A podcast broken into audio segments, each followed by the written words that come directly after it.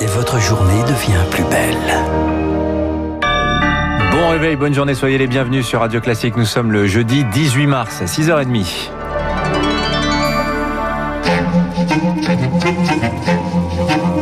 6h30, 7h30, la matinale de Radio Classique avec Dimitri Pavlenko. À la une semaine, ce matin, allons-nous vers un reconfinement? Réponse ce soir, mais tout d'abord, Marc Bourreau, direction les États-Unis avec ce parfum de guerre froide qui plane à nouveau sur les relations entre Moscou et Washington. Le Kremlin rappelle son ambassadeur aux États-Unis après la charge sévère de Joe Biden dans un entretien à la chaîne ABC. Le président américain ne mâche pas ses mots sur son homologue russe, Vladimir Poutine, accusé d'être un tueur. Bonjour Augustin Lefebvre. Bonjour Marc, bonjour à tous. Sérieuse friture sur la ligne avec en toile de fond des soupçons d'ingérence russe qui se confirment pendant la dernière présidentielle. Oui, un rapport des ministères américains de la justice et de la sécurité intérieure pointe plusieurs tentatives russes pour peser sur l'élection et faire élire, réélire Donald Trump comme en 2016 sans succès, mais Joe Biden prévient, cela risque d'entraîner des sanctions contre Poutine. Si c'est avéré, alors soyez prêts à en subir les conséquences. Vous avez dit qu'il n'avait pas d'âme. Oui, je l'ai dit. Vous connaissez Vladimir Poutine, vous pensez que c'est un tueur? Je le pense. Donc quel prix doit-il payer? Vous le verrez bientôt. En attendant conséquence immédiate, l'ambassadeur russe aux États-Unis a été rappelé à Moscou. Première crise diplomatique pour le nouveau président. Son prédécesseur Donald Trump, beaucoup plus favorable à Poutine, avait évité cette crise. À la question Poutine est-il un tueur? Il avait répondu il y a beaucoup de tueurs dans notre propre pays. Merci Augustin Lefebvre. Washington fâché aussi avec Pyongyang. La Corée du Nord refuse tout contact tant que les États-Unis ne mettent pas fin à leur politique hostile. Un émissaire américain est lui attendu dans la journée à Séoul. L'actualité à l'étranger ce matin, c'est aussi l'indétrônable Mark Rutte aux Pays-Bas, le Premier ministre au pouvoir depuis 2010. Son parti libéral donné grand vainqueur des législatives ce matin après trois jours de scrutin dominé par l'épidémie de Covid-19. Ben, Vladimir Poutine est-il un tueur? Question rituelle hein, désormais dans, la, dans les médias américains. Le coronavirus en France, la région parisienne et les Hauts-de-France attendent le coup près ce soir. La fin d'un interminable suspense, 18h, conférence de presse de Jean Castex et d'Olivier Véran. Quel sera le traitement de choc face aux réanimations qui saturent, au taux d'incidence qui dépasse les seuils d'alerte Selon nos informations, la piste d'un reconfinement strict de trois semaines en Ile-de-France tiendrait la corde, mais la décision ne serait pas encore actée. Une mise sous cloche le week-end reste soutenue notamment par Bercy. Insuffisant, estime Rémi Salomon. Le président de la commission médicale des hôpitaux de Paris réclame plus, car la pression est désormais trop forte en réanimation. Le virus, il circule aussi en semaine. Hein. Quand je vois comment les métros sont pleins, comment les rues sont pleines de gens qui se déplacent. Ok, on va peut-être aplatir un peu, ça va ralentir, mais pas sûr que ça permette réellement d'arriver sur un plateau. Si ça, ça doit durer trois mois, les gens vont en avoir marre. Puis je vous parle pas à l'hôpital, quoi. Les soignants, ils vont, ils vont craquer. Hein. Ça va être pire que la deuxième vague. Hein. Ça va plutôt ressembler à la première vague. Moi, il me semble qu'il vaudrait mieux faire un truc un peu plus sévère et, et de se dire que dans quatre à six semaines, euh, on dessert le truc progressivement. Le professeur Rémi Salomon avec Rémi Pfister pour ne rien arranger. Les voyants tombent au rouge au niveau national. 38 000 contaminations en 24 heures, une première depuis novembre. 246 décès hier soir. Et dans cette course contre la montre, le vaccin AstraZeneca reviendra-t-il dans la bataille contre le virus C'est l'autre verdict du jour.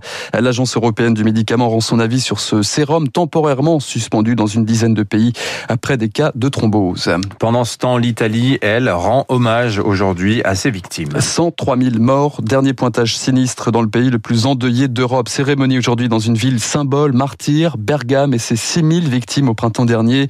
Le président du Conseil italien Mario Draghi sera sur place. Un hommage officiel aux victimes du Covid. C'est ce que réclament aussi les familles endeuillées en France, des parents, des proches, certains privés de funérailles, des vies brisées qui pour l'heure n'ont pas reçu de réponse de l'exécutif. Qu'à cela ne tienne, elles se sont réunies en petit comité hier à Levallois-Perret près de Paris pour entamer enfin leur travail de deuil. Le reportage de Thomas Giraudot. Au micro, la voix entrecoupée de sanglots, Julie Grasset raconte sa détresse. Son père soignant mort brutalement du Covid, son corps incinéré sans aucun de ses proches, une fin de vie confisquée. Mon frère et moi avons découvert une urne le 18 mai 2020. Je ne sais même pas si c'est vraiment lui que j'ai enterré. Quelles sont les valeurs d'un pays euh, lorsqu'on en arrive à de telles situations? Ailleurs dans le monde, des familles n'ont pas pu enterrer leurs proches, mais depuis en Italie, en Espagne, des journées de commémoration ont eu lieu. Alors pourquoi toujours rien chez nous? s'interroge Sabrina Selami. Elle a perdu son frère et son père. On n'a même pas eu une minute de silence. C'est insultant. L'hommage national, si vous voulez, c'est restaurer la dignité des morts, réparer la douleur des familles. Les protocoles nous ont broyés, monsieur. Nous ne pouvons pas vivre ce deuil. Nous le refoulons. Et pour l'instant, les familles de victimes n'ont pas pas convaincu l'exécutif d'organiser rapidement cet hommage, Lionel Petitpas a envoyé plusieurs courriers au président Macron. Qui m'a présenté ses condoléances et qui a transmis mes courriers à M. Véran, qui n'a jamais eu l'obligeance et la politesse de répondre. Monsieur le président de la République Giscard d'Estaing, c'est très bien de l'avoir fait. Il a le droit à une journée nationale. Là, on est à 90 000 morts. Pourquoi?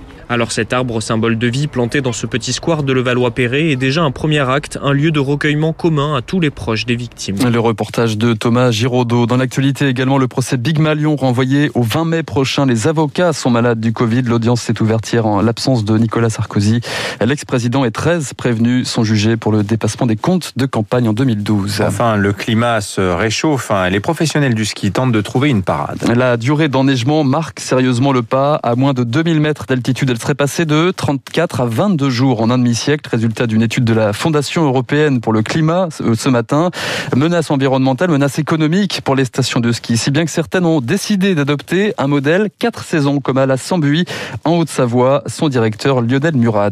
On a de la neige, mais la neige ne reste plus. Donc on alterne les ouvertures et les fermetures. Donc euh, on a diversifié via tout un panel d'activités en dehors de la période hivernale. On a la possibilité de faire de la via ferrata, on a deux murs d'escalade naturelle, on peut faire du parapente. L'avenir, à mon avis, c'est de développer les activités l'été, si possible, le printemps, l'automne, et continuer tout de même l'hiver. Hein. Il faut continuer à attirer le monde. La montagne est belle, hein. avec neige ou sans neige. La montagne reste très attractive. Le sport, le football et le Paris Saint-Germain redressent la barre le PSG qualifié pour les quarts de finale de la Coupe de France après sa victoire 3-0 contre Lille, le leader de Ligue 1.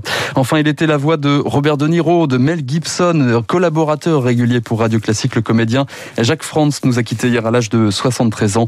L'acteur était aussi habitué des planches de théâtre et du cinéma dans les films notamment de Claude Zidi ou encore Chabrol. Ça, c'est vraiment une voix que l'on connaît tous. Hein. Oui, elle nous parle. Merci Marc Bourreau. 6h36.